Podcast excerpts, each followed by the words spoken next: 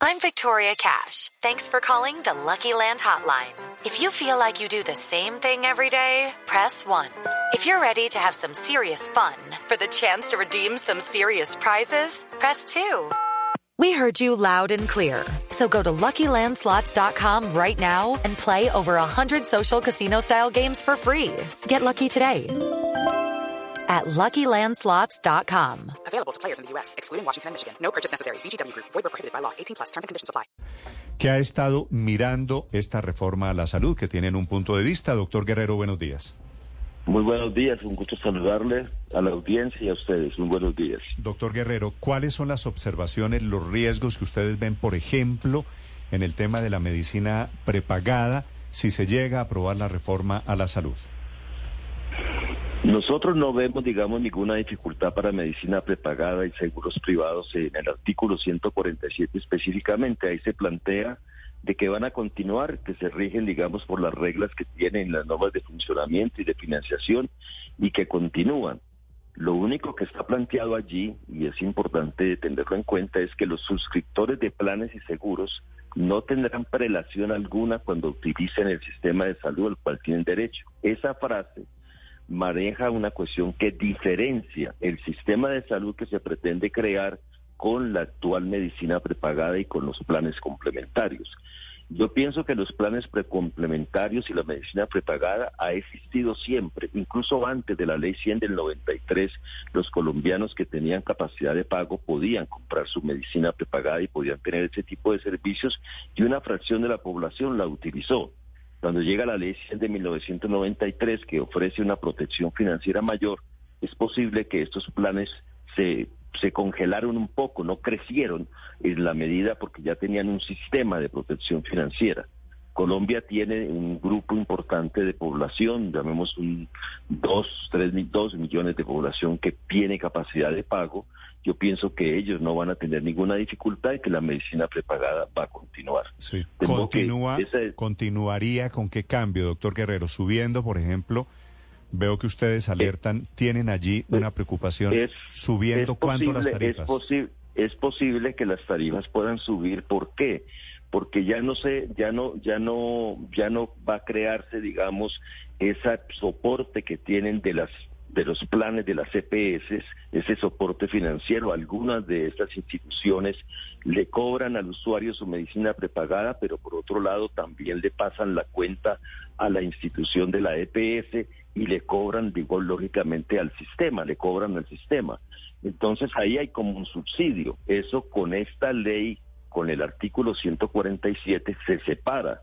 Entonces uno diría, van a continuar porque ellos tienen prestadores de servicios muy calificados, tienen sus planes y hay población que quiere tener esa atención eh, específica y diferente.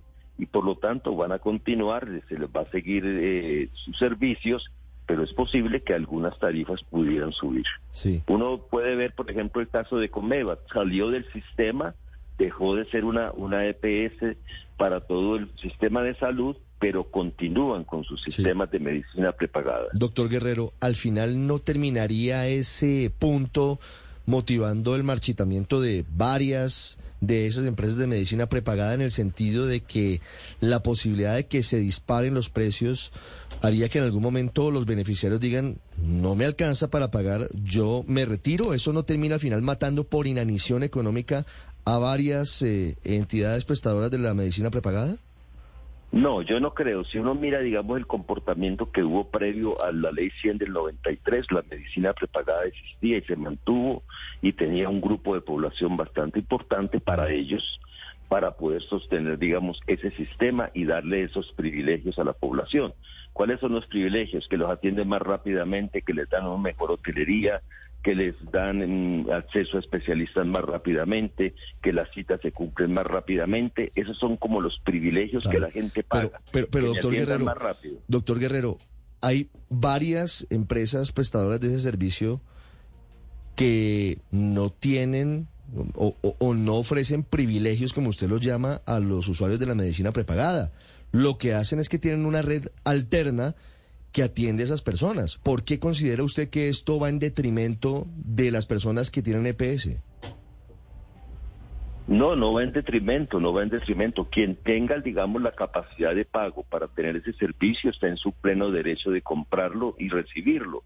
Las empresas de medicina prepagada tienen sus instituciones para atenderlos, de modo que no hay ninguna dificultad que continúen en el mercado de medicina prepagada. Sí, y en este caso el riesgo que también lo advierte hace mi doctor Guerrero es la posibilidad de que entonces cuando la gente vea una atención en clínicas privadas, quizá más rápido o con unos especialistas de otro nivel, decida pagar y nos volvamos un sistema 100% público. Ese riesgo, ¿cómo se evitaría dejando vivas las medicinas prepagada, pero sin una atención en la red pública? No, siempre han existido, siempre han estado la gente en este momento tiene, digamos, la posibilidad de, llegar a las clínicas privadas, digamos, todo el sistema de seguridad social que tenemos hasta el momento, que se dio en los últimos 30 años, le permitió a toda la población colombiana acceder, por lo menos en las grandes ciudades, a las clínicas privadas. De hecho, las clínicas privadas crecieron en los últimos 30 años y ahí se mezcla, todos los, todos los grupos sociales se mezclan y son atendidos. Eso va a continuar. Entonces yo no le veo ningún peligro de que uno diga, me van a dejar de atender en la clínica privada y solo me toca el hospital público. No, porque el modelo de contratación que se está planteando es un modelo de red de prestación de servicios públicos, privados y mixtos, donde tendrá acceso la población a las diferentes instituciones que hay en su región y por lo tanto eso peligro yo no lo veo personalmente. hoy quienes tienen medicina prepagada, creo que las cifras son 5 millones de colombianos, ¿tienen alguna clase de prelación en la atención en sistemas de salud? Sí, uno cuando llega a una clínica privada le dicen aquí, usted tiene prepagada, tiene tal cosa, ya hay otra ventanilla donde lo pasan a uno la medicina prepagada y lo atienden más rápidamente. O sea que ahí hay una prelación. Doctor Guerrero, eh, me da un poquito de pena eh, dar mi opinión y, contar mi caso personal, mi caso particular. Yo, tengo, yo tengo medicina prepagada. ¿Y qué le pasó, y Voy a contar un caso reciente. Fui a la Fundación Santa Fe con mi hijo de cinco años. ¿Sabe cuánto dura en urgencias, doctor Guerrero? Sí, seguramente. Ocho horas. Ocho horas. ¿Eso qué quiere decir, Ricardo? ¿Que no le pues dieron que, prelación? Pues que, pues que no hay prelación. Que uno llega y es, según la gravedad de la enfermedad, y según el triage, lo atienden a usted. Aquí no hay que porque usted tiene más plata, entonces lo atienden primero. Eso no es cierto. Me, lamento contradecirlo en ese punto, doctor Guerrero. No sé si en otras partes de la cadena sea distinto. Sí, pero en, conozco otros puntos pero, de la cadena pero en urgencias, en, urgencias, evidentemente, no funciona. En la parte ambulatoria lo conozco y se hace, ese, digamos, esa prelación es posible que en el caso suyo de urgencia le tocó un momento complejo, difícil, de mucha congestión y no pudieron hacerle eso. Pero sí mm. existe una prelación y eso se podría estudiar. Pero una prelación, una prelación en dónde, doctor Guerrero? Porque yo también he estado, yo también he estado en urgencias. Te más rápidamente. No, en urgencia, no, en urgencia hay una cuestión que se llama el triage por eso, la gente entonces, ahí tiene entonces estamos de acuerdo en que en urgencias no hay, prelación. En prelación, en urgencia no. Hay entonces, ¿en dónde, ¿en dónde es la prelación que tienen los usuarios o los clientes de la consulta ambulatoria. Si usted, por ejemplo, mira los planes prepagados que se ofrecen en este momento, le dice, le ofrecemos la consulta ambulatoria con todos los médicos especialistas, le tenemos 100 médicos especialistas para atenderlo, le tenemos una atención hospitalaria mucho más amplia con centros médicos propios, le tendremos una, una medicina donde hay mayor cobertura geográfica, incluyendo servicios terapéuticos.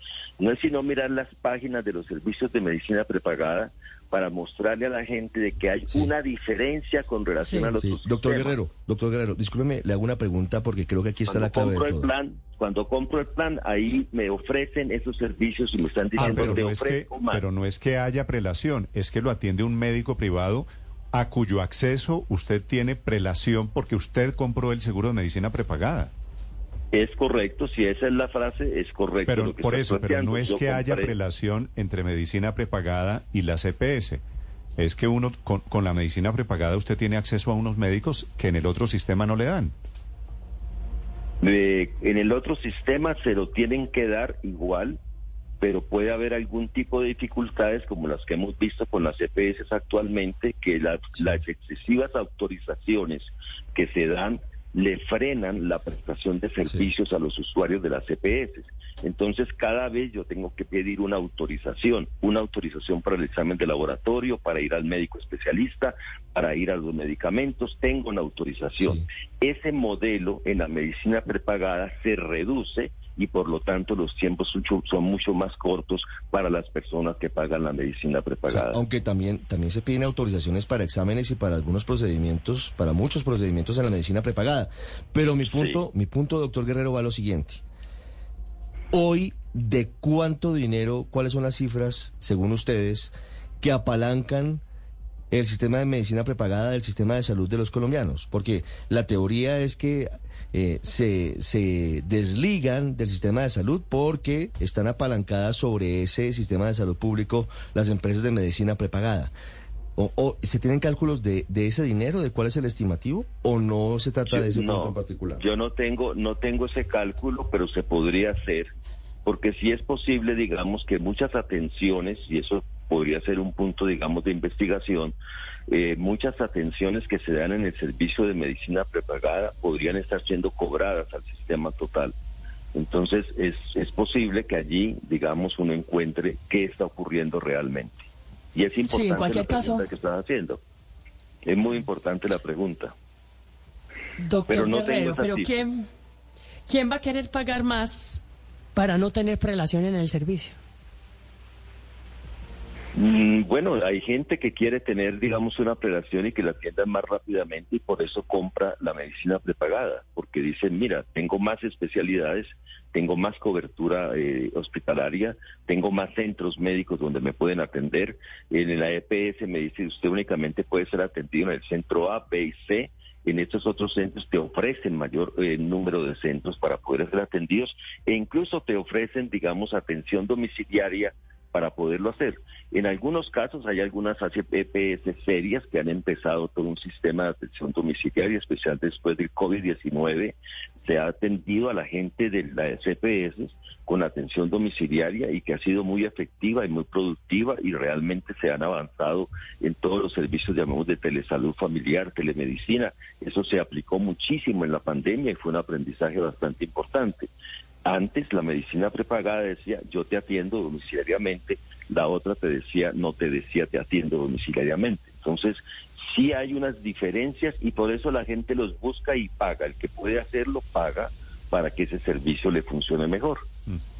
Sí, funcione mejor, pero ahora sin prelación. Pero ¿cuál sería entonces la diferencia con lo que van a proponer ahora, con lo que se quiere hacer ahora con esta reforma a la salud? Es que me sigo se mantiene totalmente igual. La diferencia es que se mantiene totalmente igual, se mantiene la medicina prepagada, pero no eh, existe, digamos, el cruce de cuentas, de que yo le paso la cuenta después al sistema, no, ya sería un sistema aparte que maneja sus cuentas, sus usuarios, sus responsabilidades y sus servicios. Mm, claro, pero si se acaba la CPS terminaría afectando, estamos de acuerdo, el valor, el precio de la medicina prepagada en Colombia. Es el doctor Juan Eduardo Guerrero, que es médico cirujano, presidente de la Asociación Colombiana de Salud Pública. Doctor Guerrero, gracias por acompañarnos esta mañana. Muchas gracias por la entrevista. Un saludo especial. Gracias, señor. I'm Victoria Cash. Thanks for calling the Lucky Land Hotline. If you feel like you do the same thing every day, press 1. If you're ready to have some serious fun for the chance to redeem some serious prizes, press 2. We heard you loud and clear. So go to LuckyLandSlots.com right now and play over 100 social casino-style games for free. Get lucky today at LuckyLandSlots.com. Available to players in the U.S., excluding Washington and Michigan. No purchase necessary. VGW Group. Void prohibited by law. 18 plus. Terms and conditions apply.